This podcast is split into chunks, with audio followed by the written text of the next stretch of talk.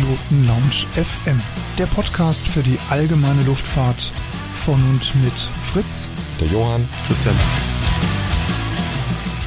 Hallo und herzlich willkommen zum zweiten Teil der Folge 35, die verschiedenen Phasen des Fluges. Nachdem Christian und ich jetzt geprüft haben, dass die Türen zu sind, wollen wir uns jetzt dem Verlassen der Platzrunde, dem Steigflug und dem Reiseflug sowie den anderen Phasen unseres Streckenfluges widmen. Wir wünschen euch viel Spaß beim Reinhören. Thema Passagierbriefing, worauf ich ja. nochmal eingehen wollte, jetzt gerade auch so im Bereich äh, Türen. Wir haben ja damals in Folge 34 Fliegen mit Passagieren, sind wir auch mal drauf eingegangen.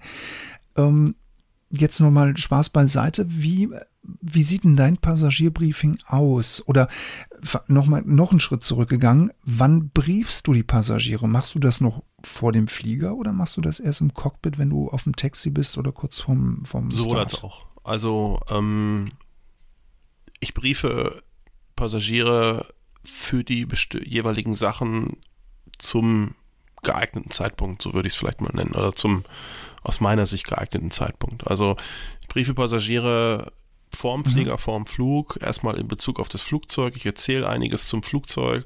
Was ist das für ein Flugzeug? Ein bisschen Geschichte, jetzt keine, kein Vortrag, aber keine Ahnung, Cessna 172, eines der meistgebauten oder das meistgebaute einmotorige Kolbenflugzeug, wie auch immer. Ähm, die Historie so ein bisschen und das, das typische Privatflugzeug, so ein bisschen erzählen einfach. Und dann natürlich, klar, wenn beim Boarding, ähm, sprich Gurte und so ein bisschen mit den Füßen und so, was wir auch in der Folge ja auch gesagt haben. Ähm, also das, was dann in mhm. dem Moment eigentlich wirklich auch akut ist, damit man die Leute da auch nicht überfrachtet. Äh, wie, hab, wie gehe ich mit dem Headset um, Lautstärkeregelungen, Tüten, all diese Dinge.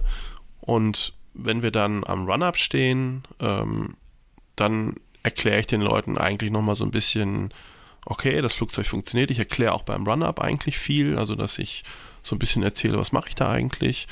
Ähm, und auch so ein bisschen Vertrauen und, und, und ne, vielleicht, wenn der eine oder andere vielleicht so ein bisschen auch, ich will jetzt nicht sagen Angst hatte oder ja, doch vielleicht auch Angst, das ist ja ganz unterschiedlich.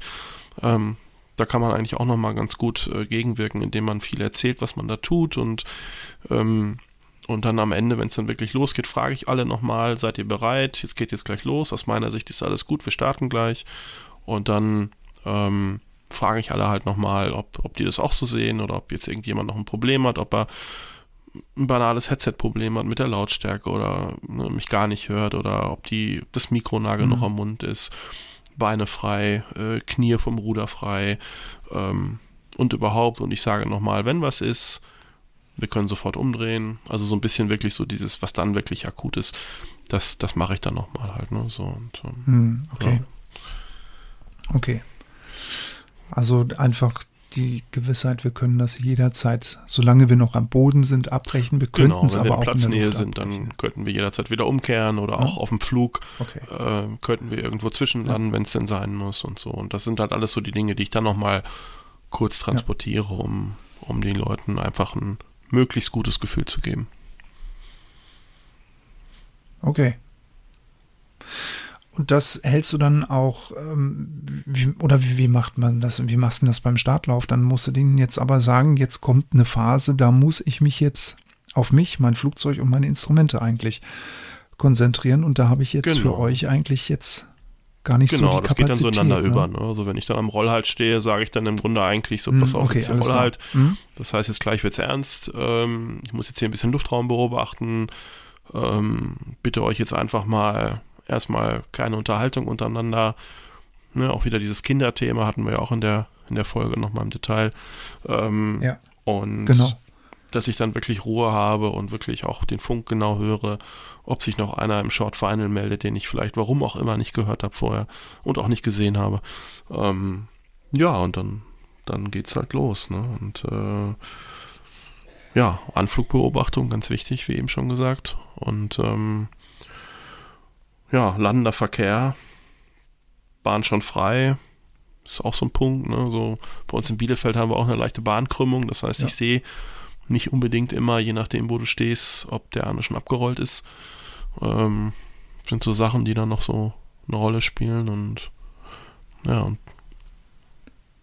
Das wäre jetzt aber schon wieder so ein Punkt Airmanship, ne? dass man sagt, ähm, die Delta Echo irgendwas. Genau, zumindest sag ich mal, wenn, wenn man die Situation ja erkennt, äh, als Pilot, als landender Pilot, das äh, und auch man den Platz kennt, also als Local, und man weiß im Grunde, wie derjenige, der da jetzt an dem anderen Roll halt steht, sich fühlt, weil er eben nicht alles sieht. Ne? So, das ist so ein bisschen genau dieses Vorausdenken, ja. glaube ich. Das, das ist da ein ganz, ganz wichtiger Punkt. Und ähm, ja, und dann, wie gesagt, Line-Up. Ne? Diese heutige Podcast-Folge wird euch präsentiert von pilotenbedarf.de. Einfach mal reinschauen. Genau, Line up und dann geht's ab in die Luft. Ähm, also ich habe das ja noch, äh, du kannst dich da bestimmt auch noch daran erinnern, man fliegt ja so in die, in die Platzrunden so äh, ganz offiziell nach Buch, nach, nach 45 Grad, meine ich, waren es, kann man seinen An Einflug ähm, definieren und auch dementsprechend den Ausflug, wobei da sind natürlich dann die Karten von der AIP dann eben ausschlaggebend was man da eben äh, drin vorfindet, dass man sich dann eben dementsprechend ordentlich vom Platz auch entfernt. Und dazu gehört natürlich dann auch die ordentliche Abmeldung am Turm auf der Frequenz, dass man jetzt die Platzrunde und die Frequenz genau, verlässt. Ja. Jetzt wird, jetzt gehen wir erstmal in den Steigflug über. Ich habe immer so eigentlich mache ich das, da hat man jetzt viel zu tun. Also jetzt mit dem Steigflug jetzt erstmal Setting setzen, dass man so jetzt die richtige äh, Drehzahl drauf hat, äh, dass, dass der Ladedruck stimmt, die, die Umdrehung stimmt für, für einen äh, Steigflug, dass die Klappen eingefahren werden, das Fahrwerk ist drin, die Lichter ausmachen, die Kraftstoffpumpe ausmachen, den Verkehr um einen herum dann auch eben beobachten. Wenn ich dann den Top of Climb erreicht habe und dann so ein bisschen bei mir Ruhe einkehrt im Reiseflug, ertappe ich mich sehr, sehr oft dabei, dass ich bei schönem Wetter einfach mal aus dem Fenster rausgucke und mich dann frage, was würde ich jetzt tun, wenn ich jetzt eine steigende Öltemperatur hätte oder mein Motor fängt an zu stottern oder im schlimmsten Falle die Latte vorne bleibt stehen und ich müsste jetzt runtergehen. Also sprich, ich suche nach einem geeigneten Notlandefeld.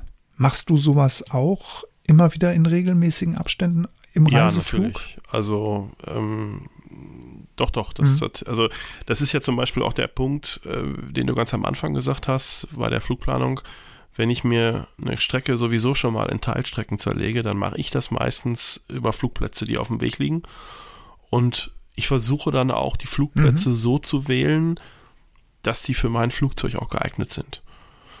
Das ist natürlich, ähm, da muss man manchmal auch Kompromisse machen, das mache ich jetzt nicht immer, aber ich gucke schon, ne, wenn ich jetzt sage, ich fliege von, du hast gesagt, wir fliegen nach Nürnberg, das ist ja schon eine gewisse Strecke ab Bielefeld. Und je nachdem, was dann so alles auf dem Weg liegt, dann gucke ich schon, was sind das für Plätze, ähm, käme ich da auch wieder raus, wenn ich da runter müsste und überhaupt und ne, so, ähm, das, das fließt alles unterschwellig mit ein und äh, im Reiseflug, klar, dann mache ich schon dann immer so ein bisschen hin und wieder mal so dieses Was wäre wenn Spiel und ähm, ja, gucke dann raus und denke, okay, was, was wäre jetzt, ne? Wie ist die Höhe? Was ist nearest? Ähm, und ja, wenn nearest nicht, was wäre die Wiese der Wahl, ne? So als Beispiel.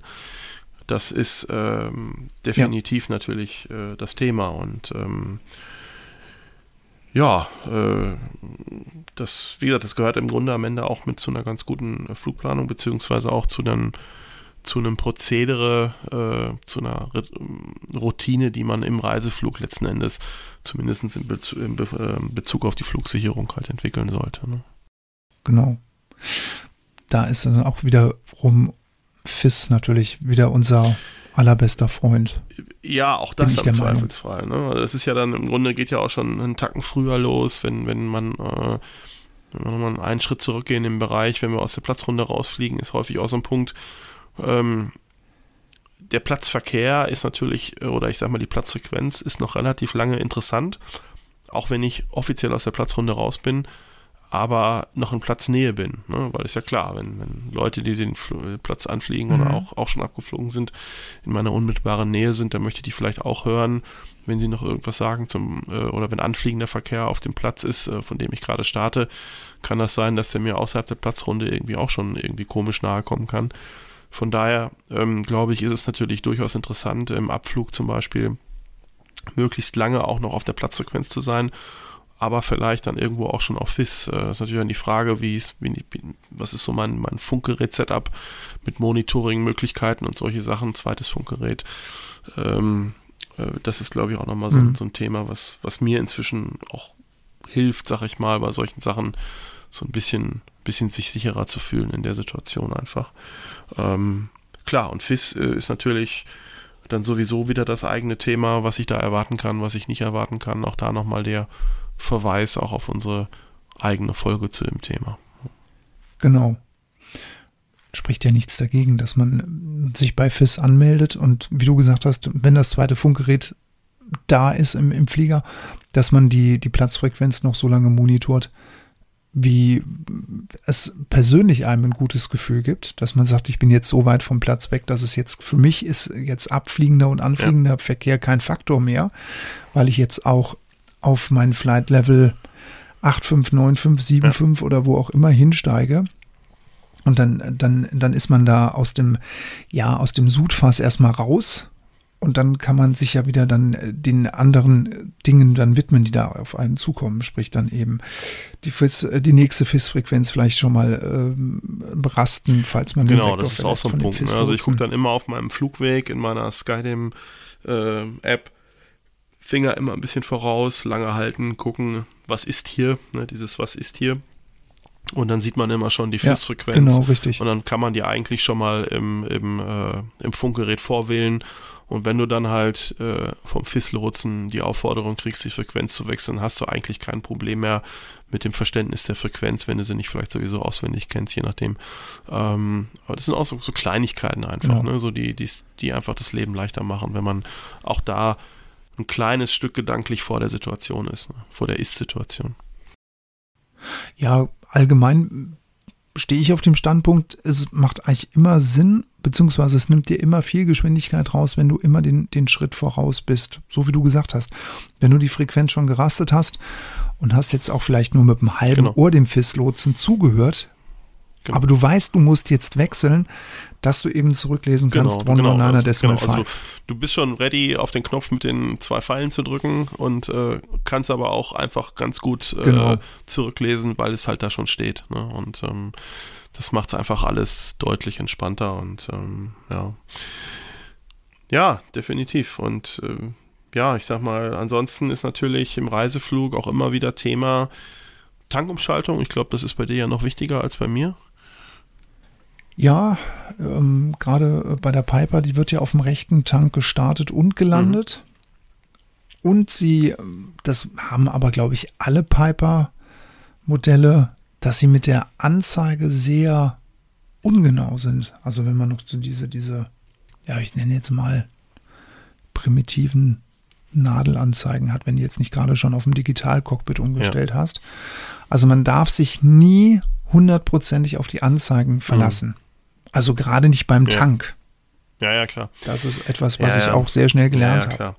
Also das ist halt auch so ein Punkt, ähm, äh, den haben wir eben, den hatte ich eigentlich auch noch auf meiner Liste, ist eben so ein bisschen untergegangen, beim Tanken. Ne? Also das fängt ja, das, was du ja beschreibst, fängt ja im Grunde vorher an, als Problem oder nicht Problem zu werden. Ne? Also ja, genau, äh, nehme ich richtig. an der Tankstelle.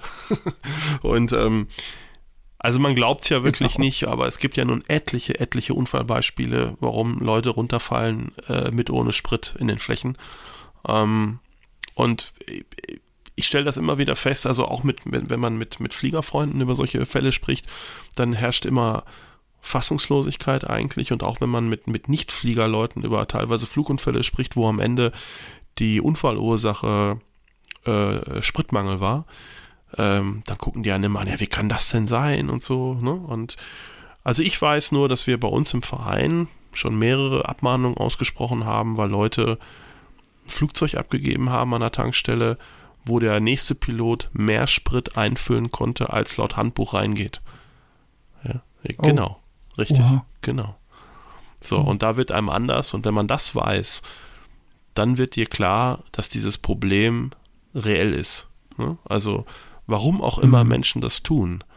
Ähm, also da bin ich wirklich, da kann ich ganz klar sagen, das ist bei mir äh, ganz klar außen vor, weil ich könnte den Flug gar nicht genießen in so einer Situation.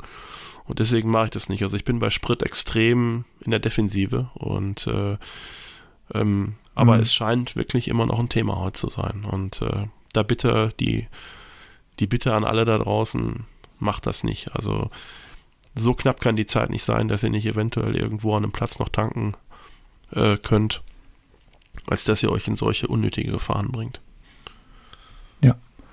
Und da sollte es auch egal sein, ob der Sprit dann gerade da jetzt 1,85 Euro ja, ist doch lächerlich. Also das darf, kostet, ne? das, das darf sowieso keiner. Also das, das schon mal gar nicht. Ne? Aber, aber gut, es kann natürlich sein, dass wenn du, ich sag mal, eine Flugplanung machst und du hast, du bist am Gewichtslimit ähm, und du hast vielleicht auf einer Insel überhaupt keinen Sprit, ja, äh, soll es mhm, ja geben, ja. habe ich gehört. Und Ne? Ja. Und wie schnell findet man sich dann auch in solchen Situationen wieder? Ne? So und äh, ja. und das darf halt nicht sein, überhaupt nicht. Ne? Also das ist hm. hat auch nichts mit mit Schlaumeierei oder so zu tun, aber das ist einfach, das darf nicht sein. Hm. Ja. Bist du eigentlich so einer, der dann äh, einfach so äh, fröhlich pfeifend äh, von A nach B fliegt oder machst du auch mal was unterwegs? Also jetzt nicht ähm, jetzt nicht gerade ein Upset Recovery Training mit den Passagieren. Das ist ja vielleicht jetzt nicht gerade gewünscht, aber vielleicht mal einfach mal so ein bisschen ähm, Navigation mit dem VOA, mal ein VOA irgendwie anschneiden. Ja, klar. Damit man in Übung Doch, bleibt. Also das ist ja? ähm, ähm, definitiv so, dass ich dann einfach die Zeit auch nutze, dass man mal so Sachen checkt. Zum einen, ob die Instrumente noch so funktionieren, wie man das erwartet. Ähm, zum anderen aber auch, ob die Instrumente so funktionieren, wie man es erwartet und man sie auch äh, entsprechend interpretieren kann noch. Ähm, ja, ist ja so, ne? Und ähm, ja, dann so ein bisschen VOA-Spielerei gehört immer dazu oder auch einfach mal so ein bisschen in die, in die, in das dritte, vierte Menü vom GTN, vom Garmin zu gehen und mal so ein bisschen rumzuspielen. Ähm, klar, das, das gehört dazu. Ne? Und ist ja auch dann eh die Frage, Fliegst du per Autopilot oder fliegst du manuell, je nachdem, was das Flugzeug so kann? Ähm, weiß nicht, wie machst du das? Ja, ich ähm, habe ja äh, leider nur einen Zweiachsen-Autopilot. Mhm. Das heißt, ich muss immer so ein bisschen mit der Höhe mhm. gucken. Ja, genau. Aber man muss aber auch dazu sagen, äh, die Piper, das ist ja wirklich so ein schönes, gutmütiges Flugzeug, wenn die sauber ausgetrimmt ist und du machst dann diesen Autopilot mit an, dann fliegt die ja einfach ganz brav dahin, wo ja, du sie hinhaben klar. willst. Das macht die. Und ich fummel dann auch schon mal. Also ich habe jetzt auch ähm, dann nochmal meine Karten dann dabei und dann, äh, ja, ich habe ja den Vorteil, ich habe ja zwei VOA-Anzeigen. Mhm, ne? Mhm. Also ich habe zwar nur eine Tür, aber ich habe zwei VOA-Anzeigen. okay. So, jetzt kommst du aus der Hecke. Hast du das auch? äh, nee, VOA habe ich in der Tat nur eins. Ja, das ist richtig im Moment. Ähm Tja, ich habe zwei. Ich habe noch ein ADF, das heißt, was aber im Moment Inop ist. Äh ah, okay. Und auch nicht ganz so, ja, gut, ganz okay. so verbreitet. Nee. Nein, aber ich sag mal, das ist sicherlich ein ganz guter, ganz guter Zeitpunkt, sich, sich auf dieser Zeit, die ja, wenn, äh, also ich fliege halt in der Regel auch auf, auf Strecke mit Autopilot, ähm, meistens allerdings mit Heading, jetzt frag mich nicht warum. Ich kann das auch Slave okay. vom GTN machen, äh, mit Flugplan abfliegen, das funktioniert alles super aber irgendwie bin ich so ein, so ein Heading-Bug-Flieger. Ich weiß auch nicht, ist das so ein, hat sich so eingeschlichen. Ja. Ähm, beziehungsweise ich nutze das dann teilweise auch bis, bis in den Anflug äh, in die Platzrunde rein. Dafür ist das dann ganz gut. Ähm, ja, also. Drehst du dir dann auch den Heading-Bug auf die, auf die äh, Landebahnrichtung ein? So mache ich das nämlich auch immer. Genau, richtig. Ja, ja, genau. Ja, Genau, das, das mache ich nämlich dann auch. Mal so ein bisschen auch, ja, und das ist auch gar nicht so doof, habe ich auch schon ein, zwei Mal festgestellt. Also ich habe manchmal auch schon ein bisschen unter ein bisschen Load im Cockpit ähm, festgestellt, dass ich manchmal im Kopf bei der anderen Bahn war. Weißt du, was ich meine? Ja, genau. So, dann, so dass ich ne? irgendwie so komplett spiegelverkehrt war, je nachdem, wie du von Video auf eine auf, eine, auf einen Pattern guckst, ne? Und dann denkst du so, halt, Moment mal, oh nein, Quatsch, ist ja komplett die andere Bahn und so, ne? Und, und ja, wenn ja, du dann genau. das, den Heading-Bug äh, als weiteres Hilfsmittel hast, ist das, kann dir, kann dir das in dem Moment eigentlich schon komplett alles retten, ne? So. Das ja. ist, ähm, ja. Das ist, das ist 80 Prozent sicherer Anflug. Ja, ja, ja stimmt. Ja, ist wirklich so. Ich, ich gucke auch immer, ähm, das ist für mich dann auch immer wichtig, wenn ich so eine halbe Stunde vor dem Platz bin, dann fange ich an, dann geht es ja auch so langsam mit dem Sinkflug dann vielleicht dementsprechend los.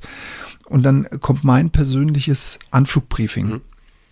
Ähm, von wo komme ich? Aus dem Süden, aus dem Norden, aus dem Osten, aus dem mhm. Westen. Ähm, wo liegt bei denen die Platzrunde? Wie hoch ist mhm. die Platzrunde? Mhm. Welche Frequenz haben die? Ähm, es geht das links rum, rechts rum und wenn ich dann in die Platzrunde reinfliege, dass ich dann mir dann auch sage, okay, wenn du jetzt in die Platzrunde reinfliegst, dann kommst du jetzt aus dem Norden und dann musst du dann also den rechten Gegenanflug fliegen und dann musst du zweimal rumfliegen und dann, wenn du da landest, wenn du zweimal rumgeflogen bist, dann darfst du da landen. Fliegst du nur einmal rechts rum, dann hast du was mhm. falsch gemacht. Das sind, so, das sind so dumme Eselsbrücken, die ich mir ja, dann baue.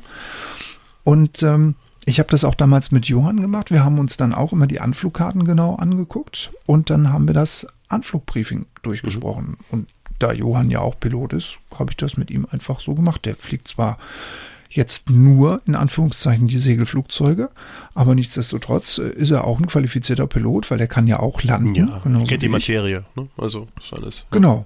Und daher haben wir das dann so durchexerziert und dann habe ich mir auch mein Heading-Bug eingedreht. Mhm und dann ähm, sind wir dann überall safe und sicher mhm. gelandet, wo wir hin ja. wollten.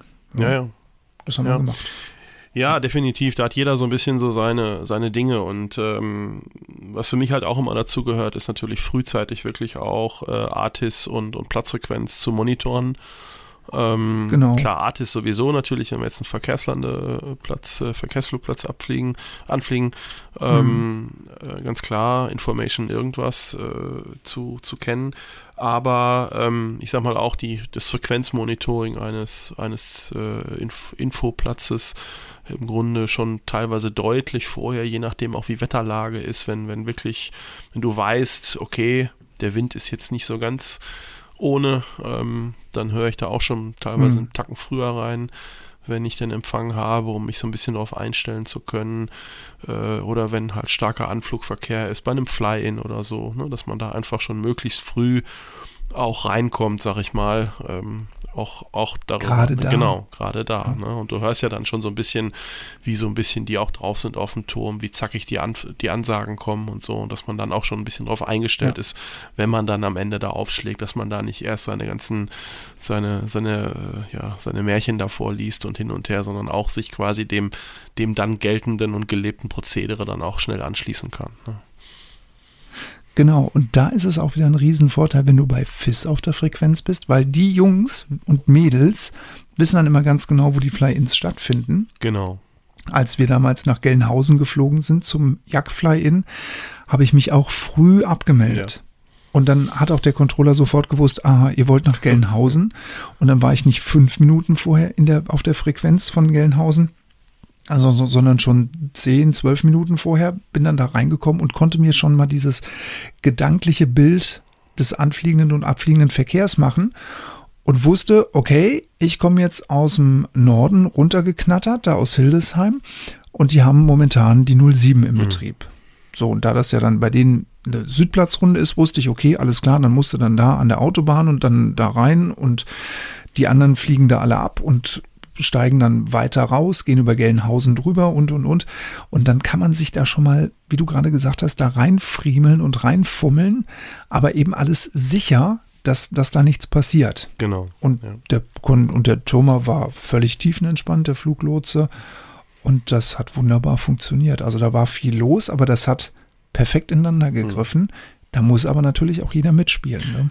Das ist eben auch wichtig. Genau. bei jeder Mitspielen ist natürlich auch, Entschuldigung, ist auch so ein Punkt, ähm, wenn ich Passagiere an Bord habe, verstärkte Luftraumbeobachtung bei Annäherung eines Platzes. Ist natürlich auch nochmal so ein Punkt. Auch da kann man, ähm, wenn man die äh, die Mitflieger entsprechend sensibilisiert, auch mal dazu anleiten, Mensch, Kerl, wenn ihr was seht, ne, sagt's ruhig und so. Das, äh, das muss man auch ein bisschen mit Fingerspitzengefühl machen. Das darf natürlich nicht in, in Angst am Ende bei den Leuten ankommen, die mitfliegen. Oh Gott, wir werden jetzt gleich alle sterben, weil uns gleich ein Flugzeug trifft oder so. Ähm, ja, das kann ja, das kann ja auch schnell mal irgendwie falsch verstanden werden. Ähm, Fingerspitzengefühl, aber glaube ich, kann das schon dazu an, äh, äh, beitragen, wenn, wenn Leute mit rausgucken. Das ist also auch, glaube ich, äh, definitiv ein Punkt, den ich auch so, so handhabe. Und ähm, ja, generell das Passagierbriefing, ne? Also, dass man einfach sagt, pass auf, wir nähern uns jetzt den Platz an, auch da wieder erklären, was, was jetzt passiert. Die, die Geräuschkulisse verändert sich, die Drehzahl ändert sich, ähm, das Flugzeug wird in Anführungsstrichen ein bisschen instabiler, empfänglicher für Turbulenzen, für Wind in den unteren Lufträumen. Ähm, dass man das auch erklärt und, und den Leuten im Grunde versucht im Vorfeld schon zu erzählen, dass sie wissen, was mhm. sie erwartet, beziehungsweise wenn, wenn es passiert, wenn es turbulenter wird, nicht zu, zu Angst, zu unnötiger führt. Ja, ja genau. Damit sie sich weiterhin sicher und, ähm, wie heißt du schon, comfortable fühlen. Ja. Ne? Genau, Passagierkomfort. Und, ja. und einfach, ja, ich, ja, dass sie einfach wissen, was, was jetzt so passiert. Genau. Das ist genau. ja wichtig. Nichts ist ja schlimmer, als, als dass, ähm, dass sie irgend in, in eine Situation reinkommen, die sie nicht kennen das ist ja, ja doof. genau. Das gilt auch so ein bisschen, finde ich, für, für die Planung des Anflugs schon deutlich vor dem Platz. Stichwort Sinkflug. Ähm, ja. Es ist meistens keine gute Idee, wie so ein Mäusebussard in die Platzrunde abzustürzen. Ähm, ja, oder? Ist so. Das stelle ich mir jetzt gerade mal bildlich vor. So, da waren sie wieder meine drei Probleme. Zu hoch, zu schnell, zu nah ja, am Platz. Aber ist doch so, oder? Ich meine, klar, wenn du jetzt in einem Hochsommertag hochfliegst, du hast es schön ruhig und du weißt, je tiefer du kommst, desto balleriger wird's. Klar versuchst du vielleicht so lange wie es geht irgendwie hochzufliegen und ruhig zu fliegen, aber es ist halt echt keine gute Idee mit ungeübten Leuten da, wie so ein, wie so ein Irrer da irgendwie runter, ne? Und in, in, in 4, 5, 6, 7, 360ern mit einer Airspeed von was weiß ich was und ne, äh, und einer Vertical Speed von irgendwie am Anschlag und keine Ahnung. Das ist äh, minus 2000 Fuß. Ja, aber das ist halt bei den wenigsten Leuten geil. Ne? Das, ähm, und es ist auch fürs Material nicht gut und überhaupt. Und das ist, ist einfach kein, kein guter, kein guter Ablauf. Ne? Und äh, ich glaube, auch das sollte man sich einfach äh, wirklich auch immer so ein bisschen zu Genüge führen. Wann leite ich den Sinkflug ein? Wie ist die Luftraumstruktur? Wie ist das Wetter? Geht das alles so? Ähm, das ist auch ja. nicht verkehrt, da möglichst früh drüber nachzudenken. Und ähm, also gerade so mit Luftraumstrukturen, das hatte ich jetzt selber einen Tag, ähm, hatte ich also auch so ein schönes Vertical-Profil da irgendwie im Kopf und das GTN sagte einem das ja auch alles, ne? So, macht mal jetzt hier so mit 500 ja. Fuß mhm. und so. Ähm, ging aber irgendwie nicht, weil dann halt irgendwie da, ich weiß gar nicht, Frankfurt war oder so. Und ähm, ja, da muss man halt auch schon ein bisschen gucken. Und da sollte dann das große Ganze eigentlich auch, auch irgendwo passen. Und am Ende muss man sich vielleicht dann auch für das kleinere Übel am Ende entscheiden irgendwo, aber aber ja, was ich eben schon sagte, dieser Mäusebus hat es, glaube ich, irgendwie gehört meistens nicht zu den kleineren Übeln. Ich habe immer noch hab die ganze Zeit ja, aber ist doch Bild so. von diesem das Bus an dem kann ja mal sein, wenn das Loch vom Dienst vor. da ist oder so, dass man das machen muss oder so, aber das ist halt meistens nicht so geil. Also eigentlich. Ne? Und vor allem so unangemeldet. Ja. So, ja. oh, Siegerland. genau. Ja. Ja. also alles ein bisschen smooth angehen lassen. Ne? Genau, eigentlich sollte das alles so ein bisschen im Fluss sein. Also so nahtlos ineinander übergehen. Hier gilt ja, ja genau, hier gilt ja auch wieder so ein bisschen zu bedenken, guck mal, du, du fliegst einen Hochdecker, ich habe ich hab einen Tiefdecker, ähm, da muss man sich ja auch wieder ein bisschen arrangieren. Ich sehe unter mir schlecht, du siehst über dir ja. schlecht. Also jetzt von den ja, Flächen klar. aus, du hast natürlich eine tolle Cockpit-Sicht. Und ähm, das ist natürlich, dass man sich da einfach so ein bisschen auch ergänzt, dass man da auch ein bisschen drüber nachdenkt. Es gibt verschiedene Arten von Flugzeugen und da spielt eben auch wieder diese Airmanship eine große Rolle, dass man trotz der Meldung des Türmers zum Beispiel, weil der sagt, ja, melden Sie rechten Gegenanflug, mhm wenn er dir einfach ein bisschen Arbeit abnehmen will, dass man aber trotzdem drüber nachdenkt, okay, alles klar, aber zur guten Airmanship gehört trotzdem dazu, dass ich allen anderen Verkehrsteilnehmern, die sich jetzt hier dem Platz nähern oder auch vielleicht in der Platzrunde drin sind, dass ich denen trotzdem durch meine Funkmeldungen zeigen, anzeige, wo ich gerade mhm. bin. Genau, kurz und knackig. und wo mhm. ich bin. Ne? Und genau. präzise. Rechts quer ja. 2,9. Ja, Punkt. Feierabend. Genau. Reicht meistens absolut aus. Ja. Genau, und, und das, das gehört einfach genau, so und da gehört natürlich definitiv auch zu, dass man einfach die Anflugverfahren auch, ich sage jetzt mal im weitesten Sinne, wir sind alle nur Menschen, das ist auch absolut okay. Wir haben jetzt schon über eine Stunde darüber gesprochen, was alles im Flug so passieren kann und was auch so die Realität ist. Ja. Und natürlich ist es immer so, ich sag mal, dass du nicht auf, auf, auf die Linie genau eine Platzrunde einhalten kannst oder dass dass du am Ende weißt, naja gut, der Einflug oder Einflug in die Platzrunde, das war jetzt auch nicht so ganz so dolle, okay, alles gut. Aber ich finde schon, der Anspruch sollte sein, dass man das überhaupt ähm, ich sag mal, geplant hat, dass man das vorhat, dass man das vernünftig macht. Wie gesagt, da hängen auch viele Geschichten in Bezug auf Lärmschutz dran. Die Plätze kriegen teilweise richtig Ärger. Ähm, je mehr das hm, von ja. uns halt eben nicht können oder nicht wollen oder beides, wie auch immer. Ähm, und ich finde, das ist schon wichtig, dass man das einfach versucht auch, auch umzusetzen, denn am Ende geht es ja um Infrastruktur für uns alle, die auch morgen noch da sein soll. Ne? Genau, und äh, diese, diese Platzrunden, diese eingezeichneten Linien haben ja irgendwo einen Sinn. Ja. Die, genau, die da haben sich irgendwelche Leute gut. mal längere Zeit ja? den Kopf drüber zerbrochen ja. und ich glaube nicht, genau. nicht ohne Grund. Das ist keine Willkür, die da äh, am Ende zu Papier gebracht worden ist und ähm, ja, das, wie gesagt, das ist sicherlich passierender Fehler und ist auch alles gut und äh, auch jedem passieren Fehler. Aber den Anspruch sollte man zumindest haben, dass man da gut vorbereitet rangeht. Ne? Dass man, dass man die Sichtflugkarte sich vorher mal durchgelesen hat und auch die, die Special-Geschichten mal angeschaut hat vielleicht. Und ähm, ne, das, genau. das ist einfach so ein Punkt. Das ist halt ja. wichtig. Und wenn man jetzt gerade günstig aus der anzufliegenden Richtung kommt, dass man eben ein langes Final hat, dann kann man das ja auch dementsprechend reporten und dann gibt man eben im einen Meilen Abstand oder anderthalb Meilen Abstand gibt man dann immer wieder seinen Standort durch, eben noch drei Meilen langer Endanflug. Genau. Und da wird jetzt auch ähm, nicht irgendwer drüber motzen oder sich drüber echauffieren. Wichtig ist, dass man diese Standortmeldungen abgibt. Ähm, beziehungsweise wobei beziehungsweise ja die Frage ist natürlich schon wichtig, ist ein Direktanflug möglich? Ne? Also ähm, ja, genau. Und da gibt es unterschiedliche, also da meistens ist das so, also wenn ich das früh genug mache, ist das eigentlich so. Wenn der Platz jetzt nicht extrem frequentiert ist, beziehungsweise nicht irgendwelche Besonderheiten wie Fly-ins oder so sind. Äh, aber es gibt auch Plätze, die das generell nicht wollen, aus unterschiedlichsten Gründen. Ne? Muss man fragen. Ne? Ja. Fragt man an, man kann über alles reden und wer fragt, bekommt Antworten. Richtig. Ja, genau. Das ist einfach so. Es gibt aber auch, das muss man leider auch sagen, unter uns Pilotinnen und Piloten gibt es ja aber auch Rüpel. Jo. Ja, die gibt es einfach. ja. Die habe ich auch schon live erlebt. Über die habe ich mich dann im Stillen geärgert. Und dann habe ich mich auf dem Final immer noch über die geärgert. Und dann habe ich mir gedacht, wenn ich da jetzt nicht hingehe und ihm das sage, dass ich mich gerade über ihn ärgere, dann hat er keine Einsicht und hat keinen Aha-Effekt. Ja. Aber man kann es ihm ja nicht sagen. Und dazu gehören ja auch eben so Leute, wie wir es jetzt eben angesprochen haben, zum Beispiel langer Endanflug, die sich dann sagen, ach, ich knall da jetzt einfach mal rein, weil ich kann das. Ja, genau. Und, und äh, überhaupt Leute, die in keiner Weise irgendwie das Pattern einhalten. Das ist ja auch, auch so. Ne? Das ist ähm, immer wieder auch ein Ärgernis. Teilweise sind es auch häufig Lokale, das muss man auch ehrlich gesagt also dazu sagen, die so ein bisschen ihr Hausrecht da glauben, äh, geltend machen zu können oder weil sie einfach das, das Prozedere kennen oder da von links, rechts mal eben zack, zack. Ähm, ich bin dann immer auf dem Standpunkt, also zum einen das, was du gesagt hast, ja, es ist wichtig, den Leuten im Nachhinein konstruktives Feedback zu geben, so würde ich es mal ausdrücken.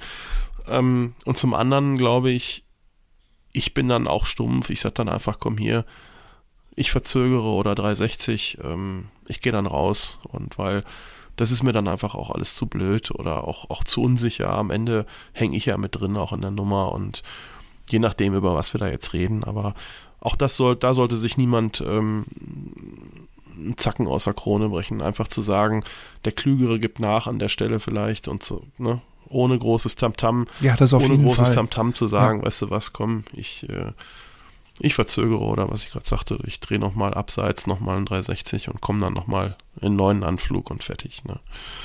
Das ist, das ist sowieso so ein Ding, dass man auch mit ein bisschen defensivem Grundverhalten auch schon viel entschärfen kann. Ne? Das ist ja, so Rüpelverhalten aus dem Straßenverkehr ist in der Luft nicht angebracht, weil da kannst du nicht sagen, ich schieb dir jetzt einfach mal das Höhenleitwerk ins Cockpit rein. Das ist doof.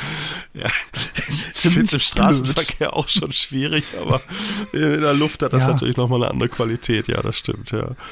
Der hat ein, hat ein schwarzes Flugzeug gehabt, ich habe den nicht gesehen. ja. Wie machst du das eigentlich? Wann, wo setzt du, hast du, wo setzt du Klappen und machst das Fahrwerk und so raus? Hast du da so ein, so, das ist auch manchmal so ein bisschen interessant, wer was wo macht. Ja, ähm, ich fange mit der Konfiguration des Fliegers im Gegenanflug an. Mhm. Dass ich die Platzrundenhöhe habe, dass ich dann meine Speeds habe, dass ich anfangen kann, die Klappen zu fahren. Die fange ich dann an, kurz vorm Turn in den ähm, Gegen, in den, in den, äh, ja, in den Rechts- Queranflug. zu, zu setzen. Da fange ich dann mit den Klappen an und dann auf dem Final. Kurz bevor ich ins Final eindrehe, fange ich mit dem Fahrwerk an. Echt? Weil das Fahrwerk braucht ein bisschen länger Kurz bei uns. Final? Ja. Ja. Okay. Ja, also, guck mal, das ist, das, Wo ja, deswegen habe ich die Frage gestellt, weil ich weiß, dass da ganz unterschiedliche, ganz unterschiedliche Prozederes draußen unterwegs sind. Ähm, äh, also ich mache es in der Regel so, ich, also wenn ich aus dem Reiseflug komme und ich sag mal, wir haben wenig Turbulenzen. Die Luft ist im Grunde wie ein heißes, heißes äh, Messer durch, ne, durch Butter. Ähm, dann gehe ich schon mit sehr viel Speed, komme ich dann teilweise wirklich bis auf direkt in die Platzrunde rein.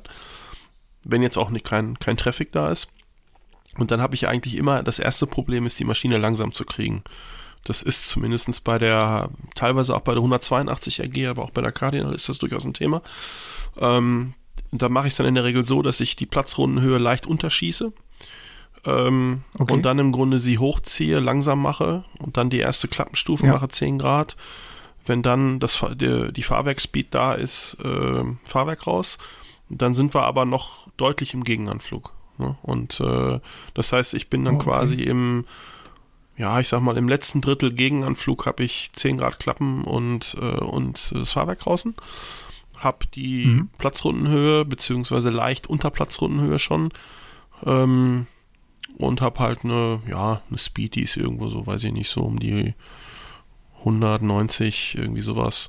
Und ähm, ja, und dann mache ich im Grunde Queranflug, nächste Klappenstufe, weiter sinken, Endanflug, dritte Klappenstufe und dann halt Final, Last Check, also was weiß ich, nochmal wirklich den, den Blick über alles Relevante kreisen lassen, auch laut sagen, Gear down, Sichtprobe nach außen, Rad wirklich sichtbar, ähm, Propellerverstellung vorne, äh, Tank, Klappen, Speedpass und dann im Grunde nur noch Konzentration auf Landung. Okay. Das ist so, das ist so mein, das ist mein Setup. Ja, Spannend. deswegen, das habe ich äh, auch, auch im Gespräch mit vielen Leuten schon gehört. Das hängt natürlich auch stark am Muster, was du fliegst, äh, je nachdem, wie du es machst.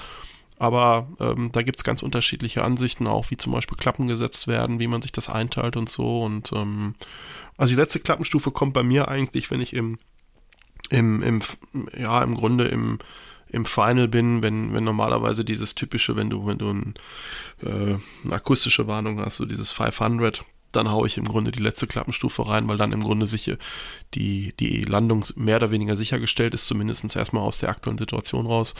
Und dann, Ja. und dann ist eigentlich nur noch idealerweise reinschweben, wenn, wenn es eine normale Wetterlage ist, ja.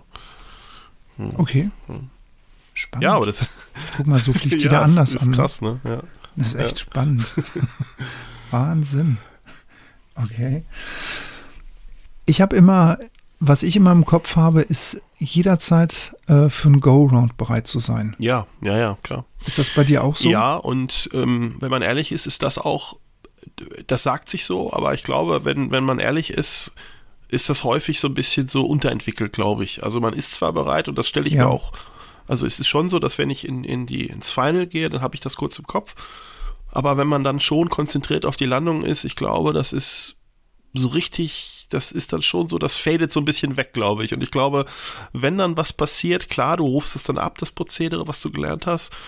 Aber es ist natürlich, ich glaube, das ist, das gehört zu, zu den Dingen, die wir öfters auch mal äh, üben sollten, glaube ich. Ich glaube, das ist äh, bei vielen so ein bisschen unterentwickelt, glaube ich, diese, diese, Ja, ist es auch. dieses, dieses Können, dieses Abrufen, dieses Schnelle, dieses Reagieren, auch mit diesem Klappen, dieses Durchsacken, was da alles passieren kann und so, ne? So, das ist so, Mhm. ich glaube, das ist gut, äh, wenn man da vielleicht auch mal das übt, äh, ähm, alleine, äh, beziehungsweise mit Fluglehrer beim Checkflug oder das ist so ein typisches Ding, finde ich, was man zu wenig macht. Ja.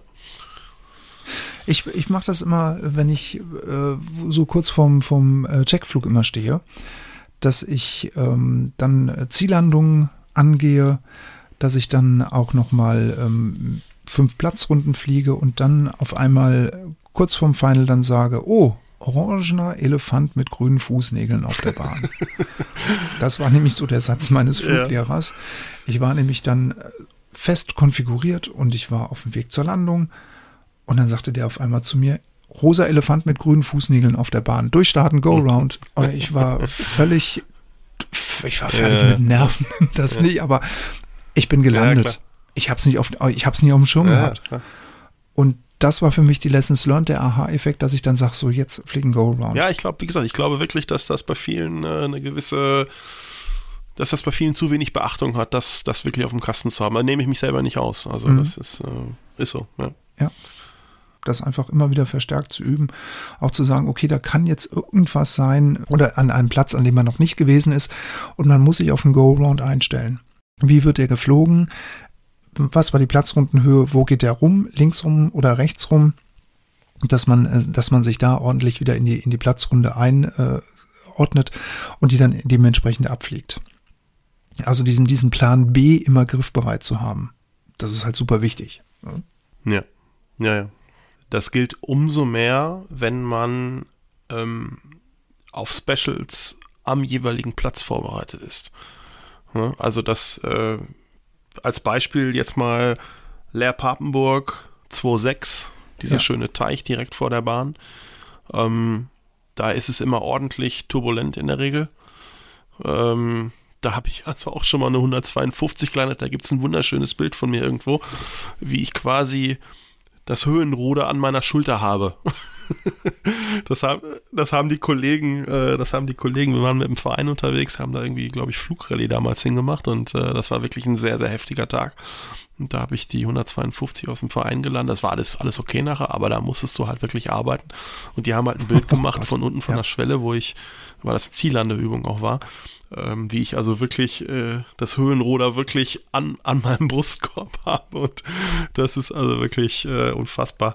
Ähm, ja, dass man dann einfach, äh, wenn, dass man auf solche Besonderheiten eines Platzes dann auch natürlich vorbereitet ist. Das heißt, wenn äh, mich das dann da irgendwie erwischt, äh, ähm, dass ich einfach dann vielleicht noch mal einen Tacken besser darauf vorbereitet bin, dass es im Zweifelsfall die bessere Wahl ist, durchzustarten oder dann beim zweiten Versuch vielleicht ein Stück steiler anzufliegen mit mit ein bisschen mehr Speed und dafür ein bisschen länger rausgehe hinten, wenn es die Bahn hergibt oder so, ne? So solche Sachen, ne? Ich wollte es gerade sagen, weil gerade in Leer-Papenburg ist es ja so, durch die 1200 Meter, die du da zur Verfügung hast, kannst du ja ein bisschen steiler reinkommen, lässt dann den Tümpel hinter dir und dann kannst du ja gemütlichst aufsetzen. Ja, da genau. ist ja, da ist ja viel Bahnkapazität da, dass man auch ein bisschen Bahn verschenken darf. Ja. Ja, Aber das ist halt dann zum Beispiel ja auch die, wieder die, der Punkt, ne? Also wenn ich dann anfliege und ich merke, okay, das ist jetzt hier heute, jetzt boxt hier der Papst im Kettenhemd, äh, pass mal auf, lass es, ne, noch, ich sag mal, in einer gewissen safen Höhe durchstarten. Das Ganze dann im Kopf zusammenbauen zu einem besseren Anflug, eben in Relation zu der aktuellen Situation am Platz und dann im Grunde halt, ähm, ja, als Beispiel steiler rein, vielleicht einen Tacken schneller rein, dafür eine längere Landung in Kauf nehmen, aber im Grunde vielleicht über diese Turbulenzen ein Stück weit wegzufliegen und durch die höhere Geschwindigkeit ein bisschen mehr Eigenstabilität bis über die Bahn zu haben. Ne? So. Genau. Und ähm, das sind dann halt so die Dinge, wo man dann sagt, okay, das, das, das wäre dann vielleicht der Plan B und äh, ja. Richtig, genau. Ja, dann wird abgerollt und ähm, dann stellt man seinen Flieger vorschriftsmäßig dann eben ab. Sei es an der Heimatbasis, dass er dann, wie ich immer so schön sage, schlafen geht oder eben zur wohlverdienten Tasse Kaffee dann eben geht. Und dass man da dann eben auch darauf achtet, dass der Flieger ordentlich gesichert ist. Je nachdem, also gerade Leer Papenburg ist ja auch äh, immer mal gerne ein bisschen windig. Jo, ja. Genau, es halt die Frage, wie lange Das- stehst du da, ne, wenn du jetzt, ich Ja, sag mal, genau. über Nacht stehst oder sogar vielleicht mehrere Tage und du das nicht so genau überblicken kannst, wie sich das jetzt entwickelt an dem Tag, dann ne, auf jeden Fall sichern. Ähm, ist schon, schon viel wert. Ich würde ganz gerne noch mal einen Schritt zurückgehen, also beim, beim Rollen. Das ist halt auch so ein Punkt, auch gerade vielleicht auch da oben, wenn du wirklich krassen Seitenwind hast, sollte man natürlich schon drauf auch, auch ähm, vorbereitet sein, dass die Landung mit dem Aufsetzen und dem Rollen noch nicht ganz vorbei ist, ne? weil da habe ich auch schon Situationen selber erlebt, dass einfach wirklich durch eine extreme Seitenwindböe äh, du doch noch da in Schwulitäten kommen kannst, wenn das Ganze da wirklich äh, plötzlich ausbricht äh, und du plötzlich noch eine gewisse Rollgeschwindigkeit hast und du dann doch merkst, wie, wie das Ganze unter dir so ein bisschen plötzlich an zu schwimmen fängt. Ne? Und äh, Hm, Ja, genau. also da, äh, das ist auch so ein Punkt, glaube ich, der, den man manchmal nicht immer so auf der auf der auf der Rechnung hat, wenn man wenn man denkt so, ah okay, Landung war gut, äh, war nix bumpy, alles schön und plötzlich merkst du dann, wie es drückt, ne? Und äh, Ja, ja. das ist so Der Flug ist ja auch erst vorbei, wenn man die Blöcke unter den Flieger gelegt hat. Ja, ja, ja, ja, klar. Aber ja, ist ja mal im Kopf. Ja, so ein Spruch. Ja, ja, ist so. Aber im Kopf, glaube ich, ist es so, dass viele, also geht mir ja auch so, ne, wenn du erstmal wenn es rollt, ne, du hörst, so, dann denkst du ja schon so, oh, okay, war gut, war gute Landung vielleicht sogar. Gerade wenn, wenn es ähm, eher schwierige Bedingungen sind, ähm, glaube ich, ist jeder Pilot auch äh, froh, glücklich, stolz, wie auch immer, äh, oder eine Mischung aus allem, den Flieger heile runterbekommen zu haben und ist dann teilweise im Kopf schon wieder einen Schritt weiter. Und äh, also mich hat es da auch schon das ein oder andere Mal ein bisschen kälter erwischt, wo ich dann merkte, so, oh Mensch, gerne. Ist doch noch einiges an Energie drin und dann kommt halt eben dieser krasse Wind, wie eben schon gesagt. Ja, da kannst ja. dich manchmal doch ganz schön, äh, ja, noch kalt erwischen, ne? Ja, und er kommt halt auch immer gerne so aus ab 300. Immer so aus dem Norden, ne? Ja, ja. Also wenn es puste, dann immer so von vorne rechts, wenn die 2.6 in Betrieb ist.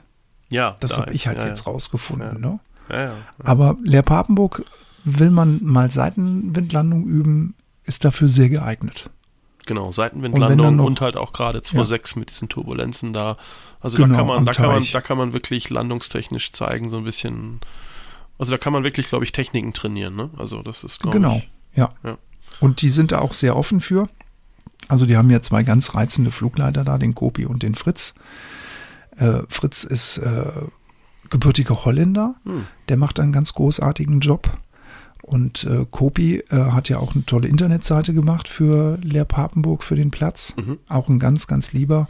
Der nimmt sich da auch sehr viel Zeit. Und ähm, ich glaube, wenn du 30 Euro bezahlst, hast du dann Open-End-Landung. Also da kannst du dann an einem Tag oder was? Kommt. Ja, genau. Ah, also okay. maximal bezahlst du 30 Euro Landegebühr mhm. und dann ist der Rest frei. Also, und dann kannst Tagesflat. Genau, das, so eine Tagesflat. Das, was ich hier heute mit meinem T-Mobile-Account habe, um diesen Podcast aufzunehmen. Richtig, genau. Das, das macht äh, Leer Papenburg. Okay. Können wir, können wir ja auch mal ein bisschen äh, plaudern. Also wir haben schon Kontakt aufgenommen zu Leer ja. Papenburg mhm. und ähm, die sind auch äh, kommunikationsbereit für ein äh, Podcast-Interview. Mhm. Und wir gucken mal, dass wir auch Kopi ans, ans äh, Mikrofon kriegen. Ja, schön. Mehr, mehr verrate ich jetzt aber nicht. genau, bisschen anteasern, ja. genau. Ja, ähm, äh, vielleicht noch ein Punkt äh, beim Abstellen und Sichern. Was ich immer ganz interessant finde auch und wo ich auch schon manchmal echt in so ein Thema reingelaufen bin, ich weiß nicht, wie dir das geht, gerade wenn man mehrere Tage irgendwo ist. Die Frage ist, du weißt, du musst, wenn du wieder abfliegst, du musst tanken. Mache ich das jetzt? Mhm. Mache ich das vorm Abflug? So. Puh. Ja, aber es hört sich ein bisschen banal an, aber teilweise finde ich das schon. Nee, ist schwierig. Ähm, ist, ist eine berechtigte Frage. Ne? Also du hast ja immer so, du kommst an, hast vielleicht noch Leute dabei, du hast vielleicht einen Termin, je nachdem, oder du musst halt, warum auch immer, irgendwo sein, keine Ahnung. Zeit ist vielleicht ein bisschen knapp. Ist die Frage, ist die Zeit beim Abflug besser? Stichwort Wetter, Stichwort Passagiere im Schlepptau. Ne? So, also ich finde, auch das ist immer mal so, so ein Punkt, finde ich, der, der sich mir immer so stellt, wenn ich irgendwo ankomme was muss ich ja eigentlich noch tun, bezahlen, tanken etc. Und wann mache ich das? Ne? Also, mhm. und da sollte man es am Ende eigentlich auch nur dahin bringen, dass man sagt, das ist eine bewusste Entscheidung, ja, und nicht so, oh ja, ich muss ja noch, äh, ich muss ja noch tanken. Ne? So, und, äh, Richtig. Das ist eigentlich immer so ein, so ein Punkt, der mir häufig geholfen hat, das bewusst zu entscheiden, ja. Also ich habe mir verschiedenste Videos auf, auf YouTube angesehen, diese ähm, tollen Kollegen, die mega Europatouren fliegen. Ähm, Gerade so im ähm, griechischen Raum unterwegs sind. Und ähm, da ist dann eben die Erfahrung, da der Tankwagen nicht so gut greifbar war, haben die sofort nach der Landung getankt. Mhm. Okay. Die machen das immer abhängig davon, wie gut gerade deine Spritsorte auch zur Verfügung steht und wie schnell der Fachmann dafür oder die Fachfrau greifbar ist. Ah ja, okay. Hm. Und von daher finde ich die Frage sehr berechtigt von dir, dass du das Ja, das ist, das ist natürlich nochmal, ja? das ist natürlich nochmal ein anderer Umstand. Das heißt, du hast auch externe Umstände, die dich da beeinflussen können, ne? Ja. Also ich hatte es jetzt, das ist natürlich, da fällt mir gerade so, sorry für die Anekdote, aber ich hatte es jetzt, äh, wir waren in äh, Müritz Airpark. Vor ein paar Monaten hatte ich, glaube ich, auch erzählt. Ähm, und ich hatte eigentlich genug getankt, aber ich habe ja eben auch gesagt, ich bin da eher so ein bisschen on the safe side. Und dann dachte ich mir, wir hatten auch genug Zeit und es war kein Stress und so, alles gut. Ich sag, komm, mach mal hier irgendwie noch 30 Liter drauf. Ne? So. Und dann, ich sag dann zu dem Kollegen, ich sag, hier kann ich tanken. Ja, wenn wir denn noch genug Sprit haben. ich sag, wie bitte? Wie? Genau. Und ich muss echt sagen, das war das erste Mal in meiner jetzt fast 20-jährigen Fliegerkarriere, dass ich irgendwo, jetzt mal außerhalb von irgendwelchen Special-Orten wie Helgoland oder so, wo man weiß, das ist alles ein bisschen limited, aber ich sag mal, dass man auf so einem, so einem normalen Platz irgendwo runterkommt und äh, es plötzlich heißt, es gibt keinen Sprit oder, oder kaum noch oder ich muss mal sehen, hatte ich bisher echt noch nicht. Also mag sein, dass das dem einen oder anderen von euch anders geht, ja. aber für mich war es das erste Mal und es war eine ganz neue Erfahrung, dass ich äh, mhm. offensichtlich nicht davon ausgehen kann, immer Sprit zu kriegen. Ne? Jetzt und hier. Ne? So, und äh, ja, und ähm, deswegen auch das wieder. Ne? Also ruhig mal fragen, vielleicht auch nur kurz per Funk, wie ist denn das hier mit Tanken und so. Und ne, dann sagt er ja meistens, ja, ja, läuft so und so, Selbstbedienung. Oder er sagt vielleicht auch, gerade wenn man zum Beispiel Super Plus, Mogas oder so braucht oder haben möchte, was manchmal mhm. auch vielleicht eher limitiert ist, je nachdem, wo man hinkommt oder andersrum. Ähm, das sagt er einem dann. Ne? Und, äh, und dann kann man auch da so ein bisschen sein, sein ganzes Scheduling danach ausrichten oder halt um, um safe zu sein, am Ende darauf dann äh, Rücksicht zu nehmen. Ne? Es hat natürlich auch wieder den Vorteil, du kommst dann nach zwei Tagen, nach einem Tag an Flieger und dann guckst du auf die Tankanzeige, ah, ich habe ja getankt.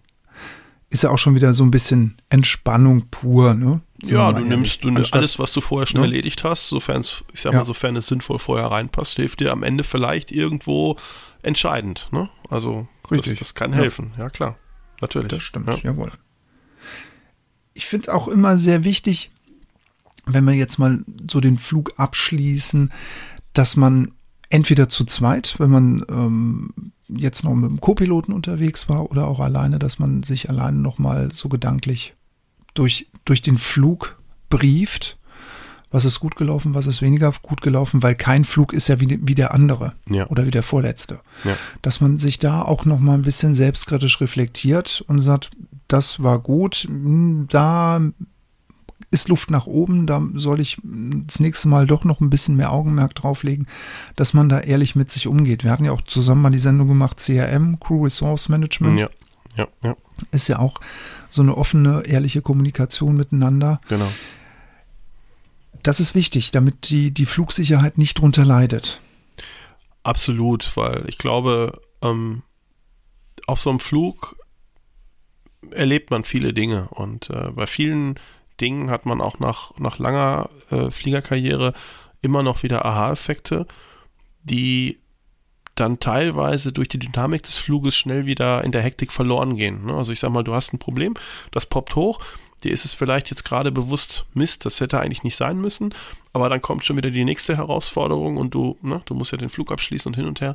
Und manchmal gehen die, gehen die Dinge so ein bisschen in dem Fluss unter. Und ähm, ich glaube, wenn man wenn man ähm, sich nach jedem Flug mal so ein ganz bisschen die Zeit nimmt, das muss ja gar nicht lange sein, wenn man alleine geflogen ist, fünf bis fünf Minuten hinsetzt mit dem Zettel, mal so ein bisschen überlegt, was war eigentlich richtig gut, was war richtig schlecht, was kann ich selber besser machen durch meine Orga? Was sind vielleicht auch Dinge, die mir am Flugzeug aufgefallen sind, bei der Technik, wo ich vielleicht nächstes Mal nochmal genauer hingucke, um das klarer zu kriegen? Ähm, mhm. ne? Also ich habe zum Beispiel bei mir immer einen Zettel, ähm, in meinem Notizbuch habe ich vorne immer einen, ich habe immer so, so einen Zettel fürs Flugzeug und da steht immer ganz aktuell drauf, was ich beim nächsten Flug machen möchte. Ne? Und äh, da steht zum Beispiel drauf, definitiv Öl, ähm, Öl drauf. Ähm, da steht drauf, Reifendruck prüfen, weil ich weiß, ich habe bei mir ist es so, dass ich ich weiß ungefähr, wann ich, wann ich ähm, Reifendruck nachfüllen muss, was er so verliert durchs Stehen und so. Ähm, okay. Und einfach so ein paar andere Dinge, oder wo ich sage, irgendwie, keine Ahnung, äh, Garmin updaten, äh, irgendwas checken am, am Flieger, keine Ahnung. So, und äh, ich ja. habe immer so einen kleinen offenen To-Do-Zettel für den nächsten Flug. Und, äh, und, und die Dinge, die mir dann im Grunde nach einem Flug auffallen, wo ich sage, da möchte ich beim nächsten Flug nochmal genauer hintergucken, ähm, die schreibe ich dann auf diesen Zettel. Ne? Das ist Ja. Ganz banal. Und der liegt immer vorne drauf und dann beim nächsten Flug hole ich mir den raus und denke dann dran und entweder löse ich dann diese Fragen auf, indem ich das genau nochmal mir anschaue oder erledige es oder wie auch immer. Ne? Und es hat sich so für mich als, als sehr, sehr hilfreich erwiesen. Ne? Toll. Ja, ist ein gutes Tool. Guter Hinweis. Wir haben das, wir haben das auch. Wir, wir sammeln einfach. Wir, wir schreiben uns, also so Kleinigkeiten, die uns auffallen, die werden aufgeschrieben, die werden dann gesammelt. Und wenn es dann äh, Sachen sind für die Werft, dann wird das natürlich umgehend bei uns abgearbeitet. Und ansonsten ähm, wird das dann bei uns auch in der WhatsApp-Gruppe wird das dann kommuniziert, ja. damit alle auf dem gleichen Stand sind, damit das nicht einer mit nach Hause nimmt und dann wird das so als stille Post ja, transportiert, ja, sondern das wissen dann alle von uns. Und das Klar, ist das ist in der Gehaltergemeinschaft natürlich auch nochmal ganz wichtig. Ja. Mhm, ja, genau. Dass man einfach sagt, hier, so sieht's aus, das und das ist mir aufgefallen oder hier könnten wir mal und da. Oder wenn auch jemand eine Idee hat, dann wird das auch offen kommuniziert. Und dann wird dann darüber dann äh, gesprochen. Aber das finde ich mit dem Zettel, finde ich das richtig gut. Ja, ist halt das eine passt. ganz banale Geschichte, aber ne, das ist für mich so, die habe ich dann immer vorne im Kniebrett, da habe ich immer diesen einen Zettel, ne, wo immer so, so das letzte draufsteht und äh, da steht dann drauf, ich hatte mal so eine bei einer gewissen Drehzahl so eine Vibration zum Beispiel. Ne? Dann habe ich dann okay. beim nächsten Flug einfach nochmal genau gecheckt und so und versucht so ein bisschen Abhängigkeiten zu überprüfen und so. Aber so, so überträgt man dann im Grunde diese Dinge aus dem letzten Flug in den nächsten Flug, um, um mhm. relativ einfach das nochmal zu checken. Ne? Und, und wenn es halt offen bleibt oder sich bestätigt, ja gut, klar, dann ist natürlich die Werft dran, ne? das ist ja keine Frage. Aber ja. ähm, so, so hat man dann ein ganz gutes System drin, ein ganz banales System. Ne? dein persönliches TLB könnte man es eigentlich nennen, ne? Ja, genau. Irgendwie, ja. irgendwie sowas in der Art. Genau. Ja, genau. Ja. ja.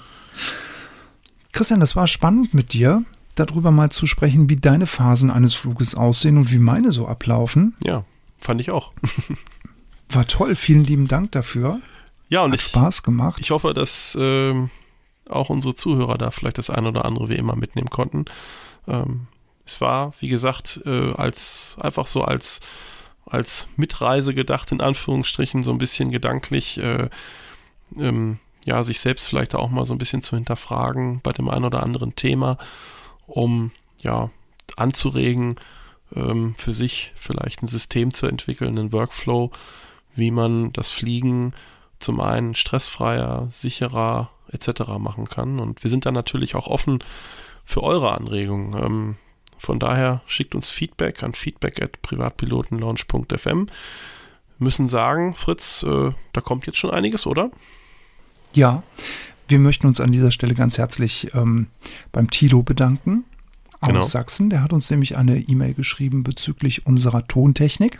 Richtig, genau. Und zwar gibt es bei uns ähm, das Problem der Laut-Leise-Regelung. Also klar, wir sitzen jetzt nicht zusammen. Der Christian ist jetzt gerade in, in äh, Stockholm. Ich sitze hier in der Lüneburger Heide. Der Johann, wenn der mit dabei ist, der sitzt in Tübingen zu Hause. Und ähm, wir laden das in einer Cloud hoch. Ich ziehe mir das dann runter und dann mische ich das natürlich dann alles ab. Aber ich bin natürlich auch kein gelernter Tontechniker. Das muss man auch dazu sagen. Ja, wir und lernen da der alle Tilo noch, hat uns, ja.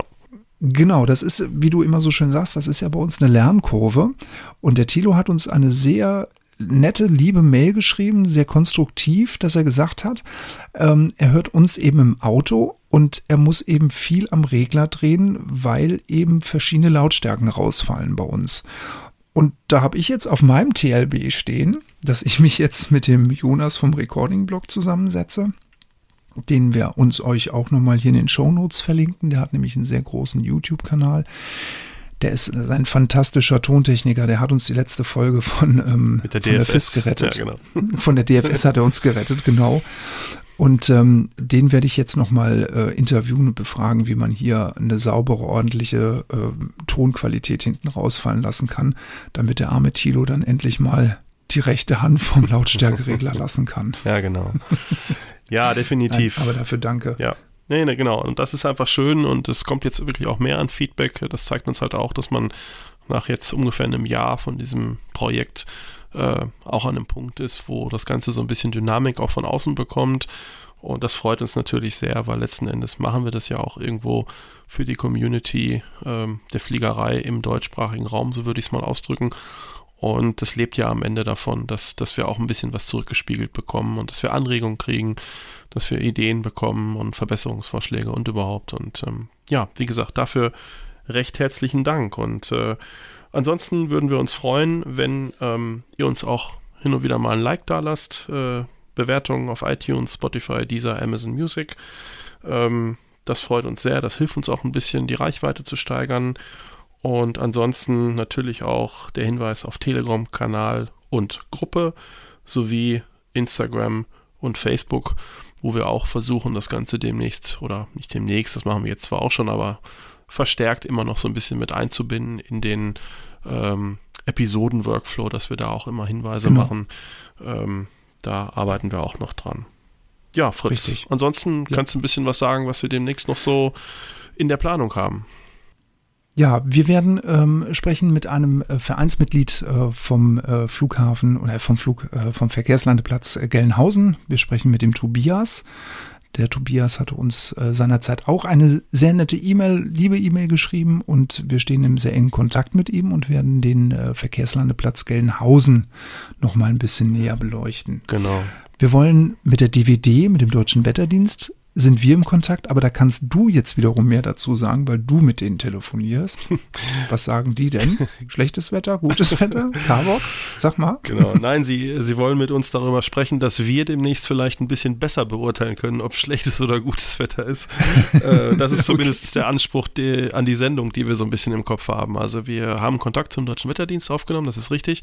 Ich stehe da mit denen im Gespräch gerade. Wir hatten äh, vor ein paar Tagen jetzt ein Vorgespräch telefonisch über den Inhalt. Das heißt, wir werden eine Sendung machen mit jemandem, der beim Deutschen Wetterdienst verantwortlich ist für die Erstellung zum Beispiel von GAFOR, äh, aber auch einigen anderen Produkten aus dem Hause Deutsche Wetterdienst und mit dem wir mal in Ruhe das gesamte Thema Flugwetter, äh, Vorhersage mit all seinen Facetten mal so ein bisschen beleuchten. So ein bisschen wie das Format mit dem äh, mit der deutschen Flugsicherung, so ein bisschen behind the scenes, bisschen mhm. ähm, ja das Verständnis äh, ähm, äh, verbessern ähm, auf der Pilotenseite für das, was man erwarten kann, für das, was man auch vielleicht nicht erwarten kann und wie ähm, überhaupt so eine äh, Vorhersage zustande kommt ähm, und auch so ein bisschen Best Practices, wie bereite ich mich eigentlich in Bezug Wetterbriefing auf einen Flug mit den Produkten vom Deutschen Wetterdienst eigentlich vor. Das ist so das, was wir gerade planen.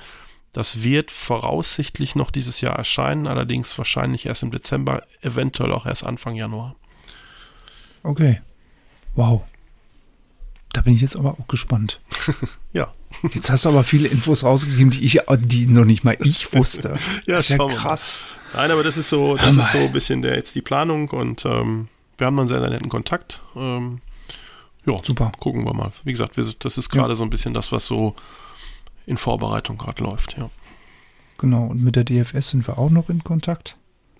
Genau, da kommt auch noch ein bisschen was. Wahrscheinlich das Greifbarste ist das Thema zum Thema Luftraumstruktur, werden wir ein bisschen was machen mit einem Richtig. Spezialisten. Das ist auch gerade noch. Eine Spezialistin. Eine Spezialistin, richtig. Sorry. Jawohl. genau. Diesmal ist es eine Spezialistin. Genau. Ja, ja das jetzt mal so ein bisschen Schön. als so ein bisschen Einblick in, in das, was noch so geplant ist. Ja.